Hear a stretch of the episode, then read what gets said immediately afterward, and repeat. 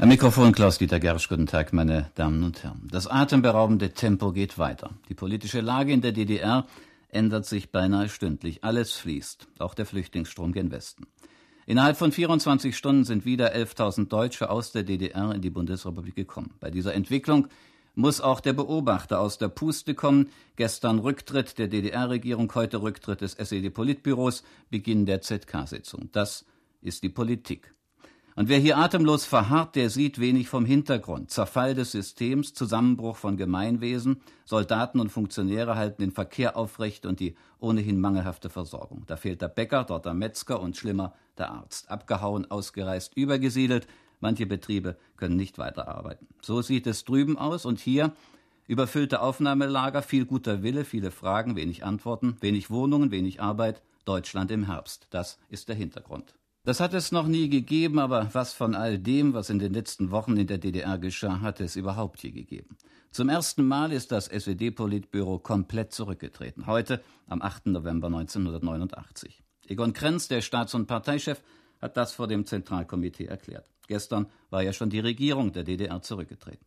So soll alles noch einmal von vorn anfangen, mit neuen Gesichtern, neuen Gesetzen, neuen Programmen und dem Machtanspruch der Einheitssozialisten wie gehabt. Ein neues Politbüro gibt es auch schon. Egon Krenz wurde als Vorsitzender bestätigt. Und dann neue Namen, aber auch ein paar Bekannte. Götz Klaren in Berlin, Namen sind Nachrichten. Bitte nennen Sie doch mal ein paar.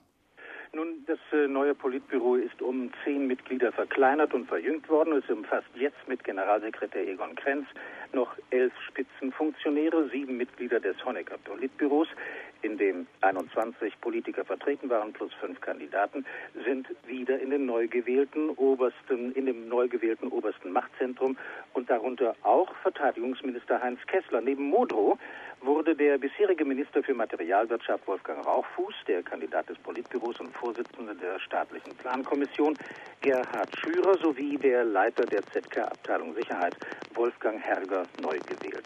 Entgegen dem ursprünglichen Vorschlag, so heißt es jedenfalls bei ADN, wurden Horst Dolus, Günter Kleiber, der Kandidat Gerhard Müller nicht wiedergewählt und die im Politbüro verbliebenen SED-Politiker sind Krenz, Kessler, Eberlein, Jarowinski, Lorenz, der Ostberliner SED-Bezirkschef Günter Schabowski und Hans-Joachim Böhne. Ganz interessant vielleicht auch für die Leitung des Bereiches Kultur wurde der bisherige stellvertretende Kulturminister Klaus Höpke vorgeschlagen, für Wissenschaft und Bildung Georg Schirmer, bisher stellvertretender Leiter der ZK-Abteilung für Wissenschaften. Vielleicht ein paar Lebensläufe in Kürzestfassung. Hans Modrow wurde im Januar 1928 als Kind einer Arbeiterfamilie geboren. 1949 trat er der SED, der FDJ und dem FDGB bei. Er studierte an der Komsomol-Hochschule in Moskau und nach seiner Rückkehr in die DDR war er dann bis 61 erster Sekretär der Bezirksleitung Berlin der FDJ. Äh, er ist ein hoch ausgezeichneter Mann. Stationen seines Aufstiegs in der Partei sind 67 bis 71 Sekretär für Agitation und Propaganda, seit 67 Mitglied des ZK der SED. Seit Anfang Oktober 73 wurde er als Nachfolger von Krolikowski als erster Sekretär der Bezirksleitung Dresden der SED gewählt oder eingesetzt, wie immer man will. Er ist übrigens ein promovierter Mensch. Ja, ähnlich lesen sich auch die Lebensläufe der anderen, zum Beispiel Hans-Joachim Böhme. Er erhielt nebenbei bemerkt die meisten Gegenstimmen, nämlich 66. Äh, er wurde 31 in Leipzig geboren, entstammt einer Arbeiterfamilie. Seit 52 ist er Mitglied der Sozialistischen Einheitspartei. Er war erst Lehrer, dann leitete er die Studentenabteilung der Botschaft der DDR in der UdSSR und stieg dann auf und stieg dann auf. Am 16. September 70 wurde er Minister für das Hoch- und Fachschulwesen und hat sich hier Meriten erworben durch straffe Organisation und Reorganisation. Er brachte auch ein größeres Mitwirkungsrecht der Studenten der beteiligten Universitäten und Hochschulen zustande, freilich unter straffer zentraler Lenkung. Seit 1970 ist er Professor an der Humboldt-Universität und in der Partei war er von 71 bis 73 Kandidat des ZK und seither auch Vollmitglied des Zentralkomitees. Werner Jarowinski wurde 1927 in Leningrad als Sohn eines Arbeiters geboren. Er trat 1945 der KPD SED und dem Freien Deutschen Gewerkschaftsbund bei. Er betätigte sich als Jugendfunktionär. Er war auch mal Volkspolizist, zeitweise jedenfalls.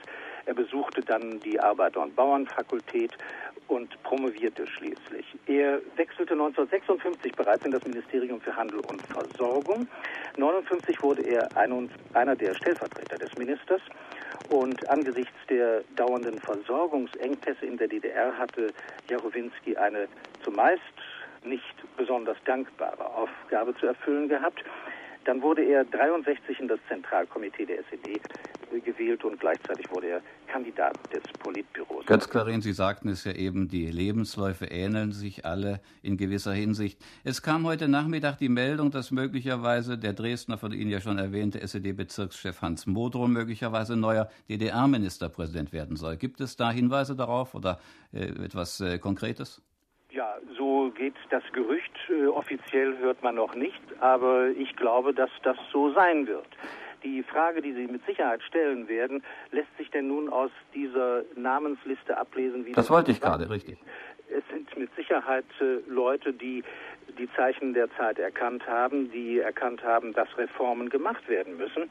Andererseits bleibt ja doch äh, unbestritten im Raume stehen, dass all diese Leute bisher schon in der Partei ihre Verdienste hatten und da nicht dazu beitrugen, äh, gerade Reformen auf den Weg zu bringen. Zumindest hat man nichts davon gehört. Sie haben alle den Karren dahin gezogen, wo er nun schließlich gelandet ist. Diese Leute sollen diesen Karren eben aus dem berühmten Dreck ziehen. Ob das die Bevölkerung so überzeugend findet, ich wage es zu bezweifeln. Wir sind das Volk, die Reaktionen werden nicht begeistert sein. So könnte man wohl sagen. Vielen Dank nach Berlin und auf Wiedersehen.